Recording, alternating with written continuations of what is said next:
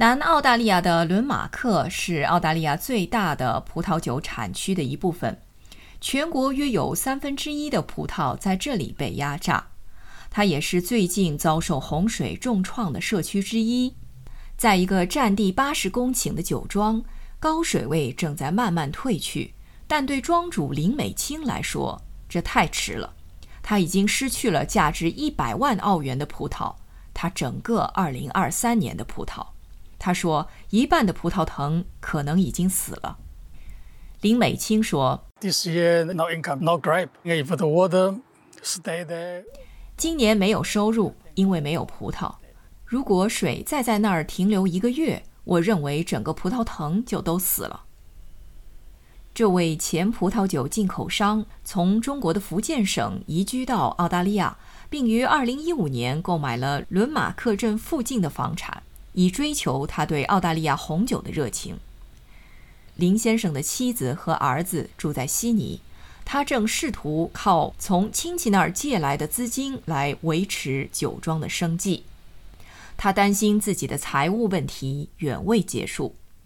林美清说：“Very hard to to pay the bill for the business。很难为这里的生意、酒庄等买单。如果我们重新种植。”我想，光是重新种葡萄藤，至少要花费两百三十万。和地红酒协会代表着九百五十名南澳大利亚种植者和酿酒师。执行官林德尔罗表示，虽然几乎所有的种植者都受到了影响，但林先生是受影响最严重的人之一。罗说：“I'm devastated for him. His income was around 1.5 million.” So there's 我为他感到心碎。他的收入约为一百五十万澳元，因此有弥补他生意损失的可能，但也可以弥补洪水造成的所有损失。近年来，澳大利亚的葡萄酒行业并不好过，价值超过十亿澳元出口到中国的葡萄酒已经干涸。罗女士说：“这场大流行病已经带来了其他方面的挑战。”他说：“It's one crisis on top of the other. Prior to the floods, the wine industry had the tariffs imposed by China. Uncertainty. 这是一场危机之上的危机。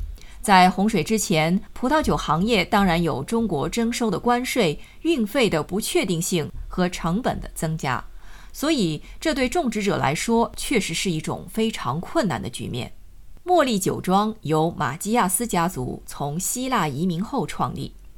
正如总监兼酿酒师迪米特里奥斯·马基亚斯所解释的那样，马基亚斯说：“So we currently have 120 acres of vineyard planted to about 20 varieties. Traditionally, when my parents migrated, 我们目前拥有一百二十英亩的葡萄园，种植了大约二十个品种。”当我的父母移民到这里时，他们于1968年来到伦马克，开始种植20英亩的水果耕种地。过去是生产葡萄酒、葡萄、桃子和杏子的混合农业。然后在90年代中期，我们统一为集中种植百分百的酿酒葡萄。然后我父亲很有远见，让我们在1998年开办了一家酿酒厂。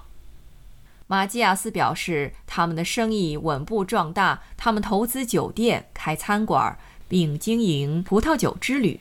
然而，他说，最近的洪水让许多河地游客望而却步，导致收入下降百分之三十。马基亚斯说：“今年这个夏天，我们为旅游旺季做了准备。”我们不得不裁员，因为游客还没来过这个地区。你必须看看你的现金流，你必须看看你的商业模式。我们经历了全球性的大流行病，我们经历了中国关税的征收，我们经历了航运问题，现在我们也在当地经历洪水。所以，是的，这是非常具有挑战性的三年。南澳大利亚州和联邦政府已承诺提供1.26亿澳元的莫雷河洪水恢复资金，这是该州最大的自然灾害一揽子计划。总理表示，资金将帮助居民、农夫和企业主重振旗鼓。尽管最近接连遭受挫折，但酿酒师迪米特里奥斯·马基亚斯相信，未来一定会有更好的光景。马基亚斯说：“We take these challenges on and we diversify. We find new market opportunities. 我们接受这些挑战，并实现市场销售多元化。我们找到了新的市场机会，并向前迈进。我们从事酿酒已有二十五年，从事葡萄种植已有近五十年。所以你知道，我们也热切期待着接下来的五十年。